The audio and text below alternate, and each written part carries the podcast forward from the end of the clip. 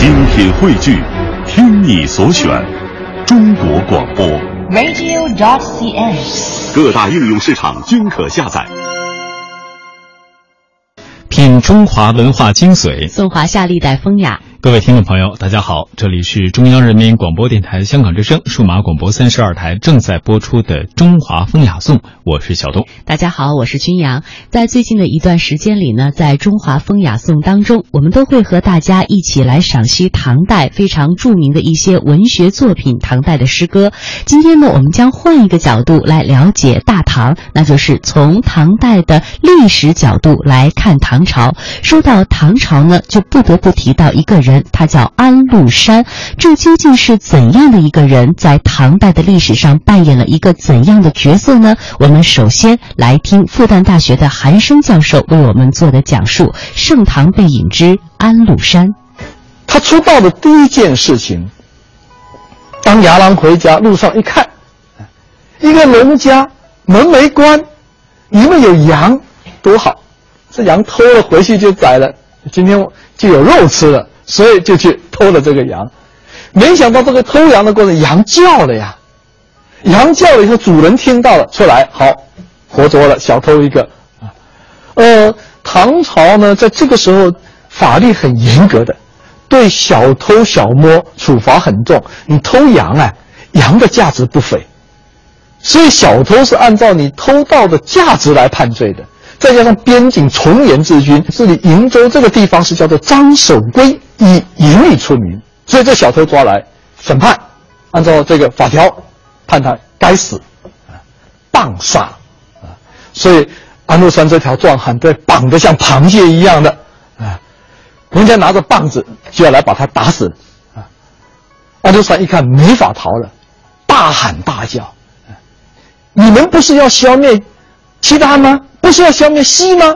你们为何杀壮士呢？”嗯，在那拼命的喊。哎，张守珪在坐在那里见斩，嗯，看到人家要杀头了，个个都瘫成一团，只有这一个人古怪，嗯，不是瘫成一团，他在那喊，而且喊的还是什么打契丹、打西都是国家大事，这是什么？那个小偷懂什么国家大事？拉上来看看，哎，好带上来，一带上来，安禄山发现有转机了，有机会了，哎，一上来以后啊，那是痛哭流涕啊。对他的这个偷盗行为悔过啊，然后呢，说他愿意为国家去冲锋陷阵、将功折罪，他宁可死在胡人刀下，都不愿意死在这个棒下，侃侃而谈。张守珪没见到这种人，哎，一看有趣，哎，听一听也有道理。哎，张守珪从别的地方调到瀛州来当节度使，就是瀛州军区司令。他很苦恼啊！他上任以后，他发现这个地方呢，老是被这个契丹西呢侵扰，啊，那跑进来强掠，啊，官兵对他们没有办法，所以要治他们呢，应该让胡人去打他们。胡人懂得胡人，知道怎么治他。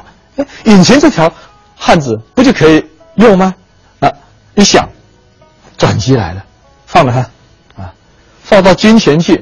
啊让他按他说的，让他戴罪立功看看，让他去干干一干啊，省得杀掉一条好汉啊。好，就这样子，他逃过了一条命，不但逃过了一条命啊，他还成为张守圭帐下的一个小兵，不但成为小兵，而且是成为张守圭记得住的人，这不容易啊。我说他这个命真的是与众不同。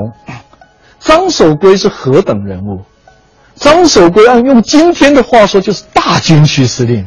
大军区司令统兵几万、几十万，哪里记得了这么一个小兵？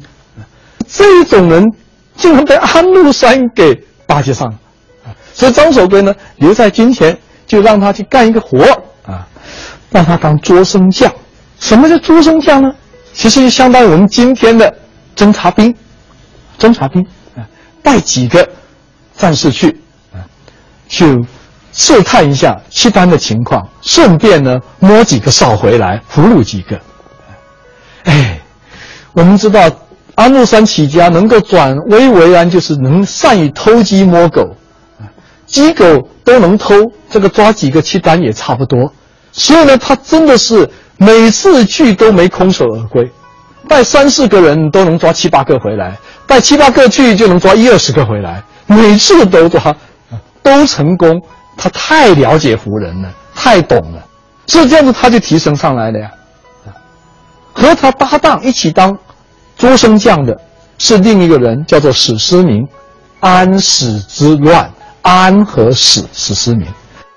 史思明这么巧，跟他一样的年龄，生日比他小一岁，小一天。他们两个一起立功，一起提拔，后来一起当军区司令。这么一路上来，安禄山立功，张守珪呢开始心疼他了。张守珪一看，安禄山这个人身材魁梧，食量特别大，放到部队里面和战士一起吃饭，他担心他吃不饱。能打仗的这些百战百胜的将军，基本上都有一个特点：爱兵如命，所以他就想要怎么给。安禄山特殊的关照，那这个要师出有名，所以呢，他干脆就认安禄山为养子。啊，安禄山真是命大，这个偷羊贼现在成了军区司令的养子，让他跟着张守珪一起可以吃饱饭，吃饱好去打仗立功，啊，当上了养子。当上养子以后，安禄山就养子的样子就出来了，啊，鞍前马后，啊，跑的可叫做勤呢。不但是鞍前马后帮他处理许多事情，后来干脆连张守珪的私人生活他都帮着料理，所以晚上端着大盆的水，替张守珪洗脚。这个北方晚上啊，烫脚很重要，特别是冬天，对吧？烫个脚，浑身发暖，这是最让这个养父高兴的事。安禄山是抢着干啊，晚上端着大盆的水给养父洗脚。一洗呢，哎，张守珪看成了安禄山洗着洗着就不洗了，眼睛直瞪瞪的看着他的脚，他的脚上面呢长了一个黑痣，安禄山就拼命看着这个黑痣，啊，那么张守珪就问他了，笑，他说这个黑痣是我的富贵命所在，你有吗？安禄山就说了。他说：“我不信，我脚上也有，而且我两颗痣比你还大，痣上面还有好像像文字一样的纹。”张守珪说：“那你脱下来我看看。”哎，他裤子脱了给安禄山、给张守珪看，哎，果然两个黑痣，黑痣上面还有这个红斑，像文字一样的。哦，张守圭看着，这叫做奇了。唐人呢，挺相信命的，这些。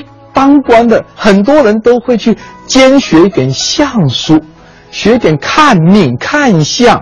哎，张守圭觉得他会看，哎，这个不得了。其实呢，我们今天都知道，所谓的黑痣，是我们体内的黑色素，这不是什么好命，不是什么好东西的。黑痣能挑掉，趁早挑啊！不挑的病变就是皮肤癌，是吧？今天的人怕黑痣怕死了。可是当时的医学没有进展到这一步，所以身上有黑痣都视为一个像啊好运好命所系，所以张守圭呢就认为安禄山有命，啊更看好他，更看重他。但是非常出乎安禄山意料的是，虽然张守珪非常的赏识他，也给了他很多的机会，甚至呢让他代替自己到朝廷去面见当朝宰相房玄龄来述职，但是没有想到的是，房玄龄只看了他一眼，就得出了这样的结论：乱幽州者必此胡也。哎，这背后有怎样的故事呢？在明天的中华风雅颂当中呢，韩生教授将继续为我们讲述。在接下来的时间，我我们将继续在春光当中赏茶去。